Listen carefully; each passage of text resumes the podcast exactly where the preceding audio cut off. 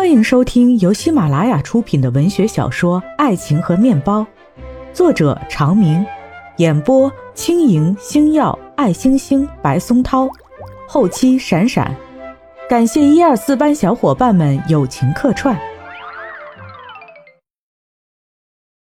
第六集，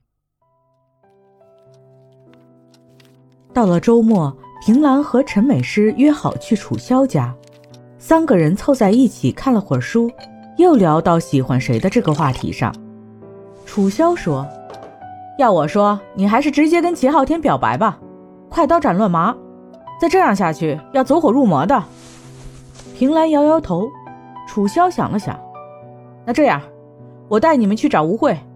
虽然追求美诗的多，她也只有理论；吴慧有实战经验，她都要结婚了。”平兰没有反应过来。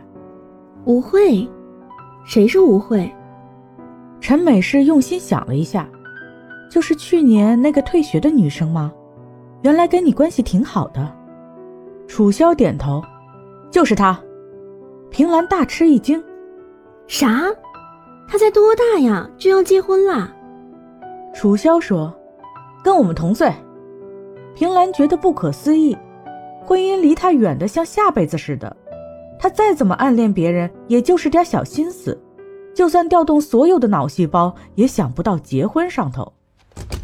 楚萧带着他们两个到了家服装店，小城市里比较普遍的那种，门脸不大，里头挂着的衣服主要是卖给学生们穿的，都不贵，二三十块钱一件，羽绒服一百多，算店里价格高的商品了。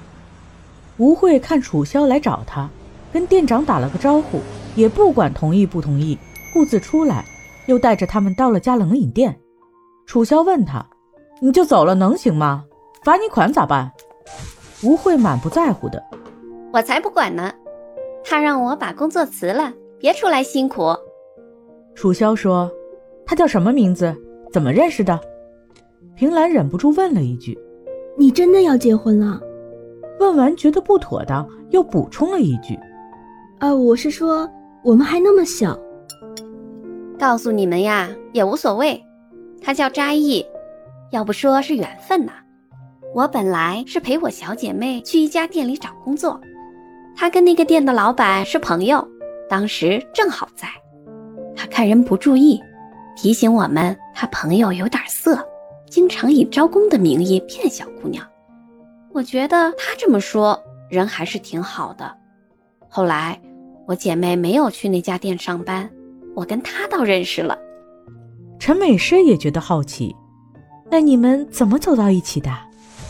也没什么，一开始就是普通朋友。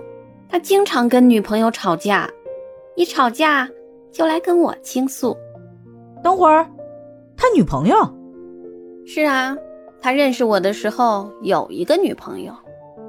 平兰和陈美诗互相对看了一眼，都觉得不可思议。吴慧也不介意，沉浸在回忆里。后来有一次，他又跟女朋友吵了架，我陪他喝酒，两个人就在包间里发生了关系。平兰和陈美诗异口同声惊呼：“啊！”一向淡定的楚萧也不淡定了。我去，不带你们两个来好了。陈美诗看着他，你看你脸红的，还说我们呢。楚萧双手捂着脸，惊魂未定的，你这也太劲爆了！我本来想让你开导开导平兰，这下好了，别把她吓着。我们连牵手都不敢想，你这直接就发生关系，太可怕了。平兰还在震惊当中，干瞪眼，一句话说不出来。吴慧却一脸无所谓，这有什么？做爱做爱，不做哪有爱呀？一句话又把三个高中女孩噎得说不出话，各自拿起面前的冰激凌装着吃。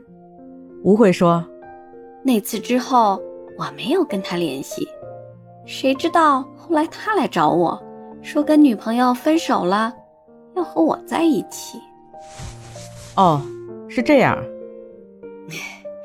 最开始我也犹豫了一段时间。主要家里不同意，毕竟他比我大那么一点点。陈美诗说：“我听说年龄不是距离，身高不是差距。平兰也点头。对，要是我喜欢的人，我也不会在乎这个的。我就这么跟父母说的，真正的爱情和年龄无关。楚萧问他：“他比你大得多吗？”吴慧喝了一口面前的廉价咖啡，只大十二岁。我爸妈老思想，还能接受。我也犹豫过一段时间，可是他从表白以后，隔三差五的就到服装店来找我，一来就带着玫瑰，带着巧克力。问我要不要，我要是说不要，他就唰的把这些扔到门外的垃圾箱里。后来，我发现自己真的爱上他了，就跟我爸妈说，要是不让我嫁给他，我就终身不嫁。楚萧吐吐舌头，真有你的。陈美诗对平兰说：“看见没，这才是爱情，哪怕全世界都不理解，也非他不可。”一生能这样轰轰烈烈爱一次多好。楚萧也说：“你对齐昊天有这样的勇气吗？有这样的魄力吗？有这样的刻骨铭心的感觉吗？”平兰低头沉默。楚萧总结：“所以呀，你那是小打小闹，犯不着为了小打小闹折磨自己。”平兰还是那样委委屈屈、底气不足的语气：“也许吧。”吴慧看平兰那样。以过来人的口气劝他：“学生时代哪有什么真正的爱情？毕业季就是分手季。”楚萧说：“他是书读多了，脑子秀逗了。”吴慧以哀其不幸，怒其不争的口气说：“我爸从小就跟我说，女人读那么多书有什么用？长大了还不是嫁人？再说……”大学毕业生也没有那么吃香，小学毕业当老板的多呢。扎毅就是，他小时候，父亲坐牢，一个母亲养活兄弟三个，家里条件不好，十二岁就光着脚去深圳那边找事儿做，最困难的时候七天没有饭吃，光靠喝凉水充饥，现在还不是有了自己的生意？楚萧说。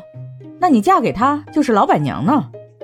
就是，人家都说女人嫁人是第二次投胎，我这一嫁，比你们少奋斗二十年。平兰有点听不惯这话，就说自己作业没有做完要走。吴慧感叹：作业，哎呀，离我好遥远呐。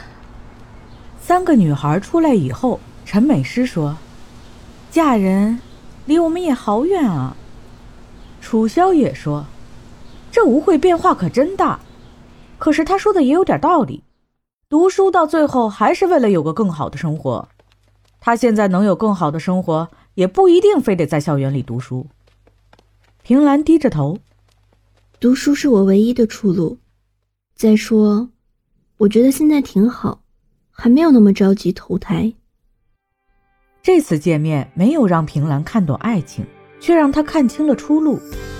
也许对别人来说，条条大路通罗马；对她来说，如果考不上大学，人生就只剩下两种可能：一种是在县城的服装店当销售员，或者在小超市当收银员；另一种就是嫁人。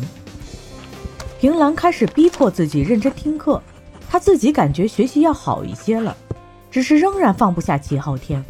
有时候不免还是为了这事儿溜号。每天放学以后，她总是用最快的速度冲出教室，然后若无其事地走路。这样无论如何，齐昊天总会在某个地点赶上她。有时候他会在他肩上拍一下，喊一声“捡破烂的”，算是打了招呼，之后就自己超过去走了。有时候他也会慢下来跟他走一程。